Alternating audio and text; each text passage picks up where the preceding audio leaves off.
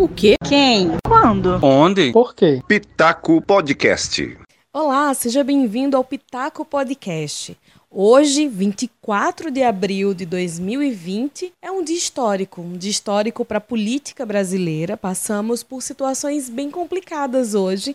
Eu estou gravando esse podcast à noite, depois de um dia com muitas emoções, considerando a nossa política nacional. Estamos em meio a uma pandemia de um vírus que vem causando muitas mortes no Brasil, o número de pessoas infectadas pelo novo coronavírus, adoecidas com a Covid-19, vem aumentando a cada dia. Várias medidas que vêm sendo tomadas para garantir a segurança da população são decretos municipais ou estaduais, a maioria deles. As medidas não vêm somente do governo federal. E aí é importante que a gente cite que em meio a tudo isso houve mudanças ministeriais há poucos dias. Houve mudanças na equipe do Ministério da Saúde em meio a essa pandemia toda. De ontem para hoje, ontem, quinta-feira, dia 23, voltou a se falar na demissão do diretor-geral da Polícia Federal, Maurício Valeixo, que é o braço direito de Sérgio Moro e foi apontado, indicado por ele ao cargo desde novembro de 2018, quando ele aceitou o convite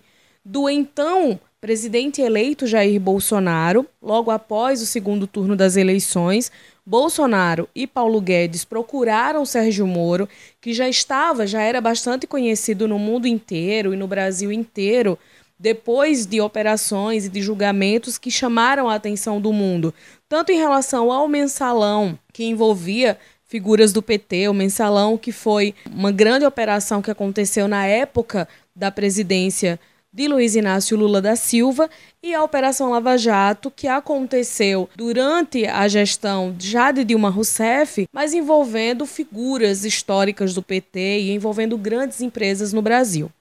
Fato é que desde que o convite foi aceito por Sérgio Moro, ele firmou um acordo com Bolsonaro de ter carta branca para compor sua equipe, de colocar nessa equipe pessoas de sua extrema confiança e aí poder fazer um trabalho no Ministério da Justiça e Segurança Pública. Desde o ano passado, algumas mudanças já eram propostas por Bolsonaro e sempre havia uma articulação de Sérgio Moro para barrar essas mudanças. Inclusive, a demissão de Valeixo foi cogitada no ano passado, mas rapidamente a ideia foi colocada para baixo do tapete.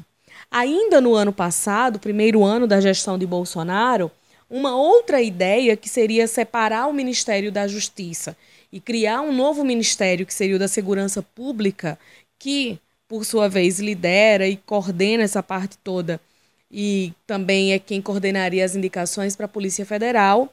Houve uma reação de Sérgio Moro e, mais uma vez, a ideia foi posta para debaixo do tapete e foi deixada para depois, inclusive pelo presidente Jair Bolsonaro. Nesta semana voltou a ser cogitada essa demissão e ontem fontes informaram, a imprensa nacional repercutiu bastante, declarações de que Moro pediria demissão caso Valeixo fosse demitido por ser uma pessoa de sua confiança. E aí durante toda a tarde essa história foi negada e parecia que tudo tinha voltado ao normal e que mais uma crise tinha sido impedida, mais uma crise, mais um momento político grave tinha sido deixado de lado, as rusgas tinham sido, enfim, superadas.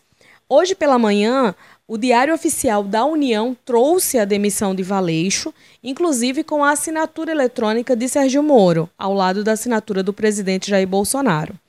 Sérgio Moro convocou uma entrevista coletiva que começou por volta das 11 horas da manhã, durou cerca de 40 minutos e durante essa entrevista coletiva ele fez um balanço das ações dele à frente do ministério, das conquistas feitas, das operações feitas pela Polícia Federal, chegou a citar o fortalecimento e a autonomia da Polícia Federal desde os governos do PT. Chegou a citar o nome da ex-presidente Dilma Rousseff, que foi impeachmentada em 2016. E aí falou da importância da Polícia Federal ser independente e fez graves acusações ao presidente Jair Bolsonaro. Entre essas acusações, ele citou momentos em que Bolsonaro quis interferir diretamente em investigações da Polícia Federal, o que é muito sério. Ele falou ainda que Bolsonaro quer ter o controle de todas as pessoas que estão nos cargos para poder entrar em contato com o diretor-geral da Polícia Federal no momento em que ele quiser, para ter acesso a informações que são sigilosas também e que esse tipo de interferência política ele não admitiria. Depois dessa entrevista coletiva, que foi muito forte, né, como eu disse agora há pouco, durou cerca de 40 minutos, teve uma repercussão muito grande, a imprensa internacional repercutiu bastante.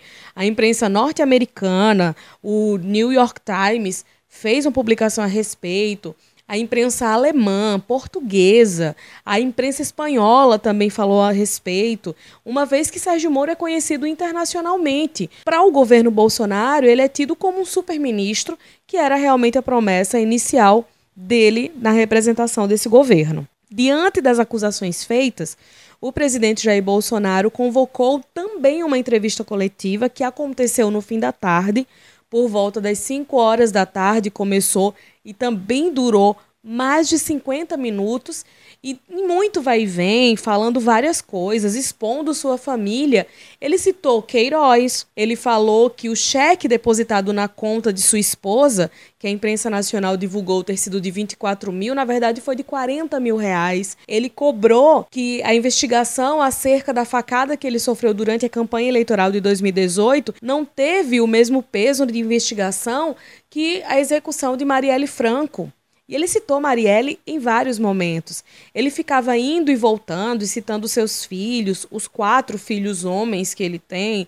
Citou Laura, que é a sua filha com a atual esposa, Michele Bolsonaro. Ele chegou a citar a mãe e a avó de Michele Bolsonaro, que responderam por crimes, enfim, situações que ele acabou expondo não parecia uma coletiva, parecia que ele estava querendo ser perdoado por pecados familiares. E em vários momentos ele falou que se sentiu traído por Sérgio Moro e chegou a dizer que Moro teria declarado a ele que aceitaria sim a demissão de Valeixo, mas ele precisava esperar até novembro quando Bolsonaro o indicaria para ocupar uma vaga no Supremo Tribunal Federal. E aí, a partir do momento que ele deixasse o ministério, ele poderia sim demitir quem ele quisesse de toda a equipe. Uma situação bem complicada.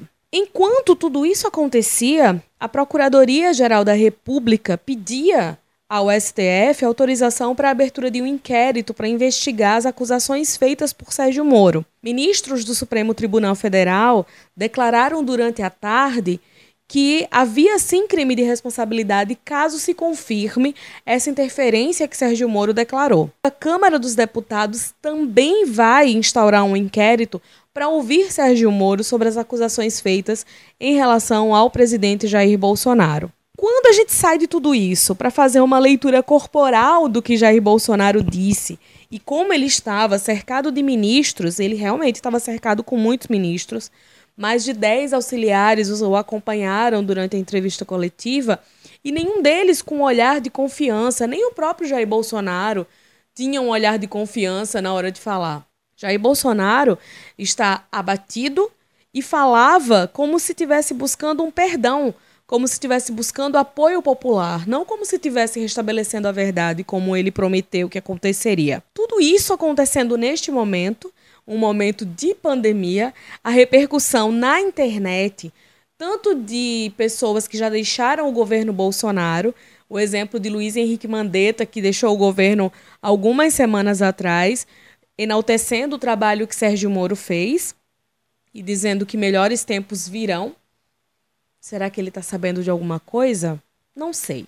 E aí, o eleitorado de Bolsonaro, as pessoas que saem em defesa de Bolsonaro, também ficaram bem divididas. Grande parte deles tinha Sérgio Moro como um herói e vão segui-lo realmente. Outros continuarão apoiando Jair Bolsonaro. A leitura que eu faço, aí vai o meu pitaco. Sérgio Moro não tem mais chances e não tinha mais chances realmente de conquistar e de conseguir essa vaga no Supremo Tribunal Federal.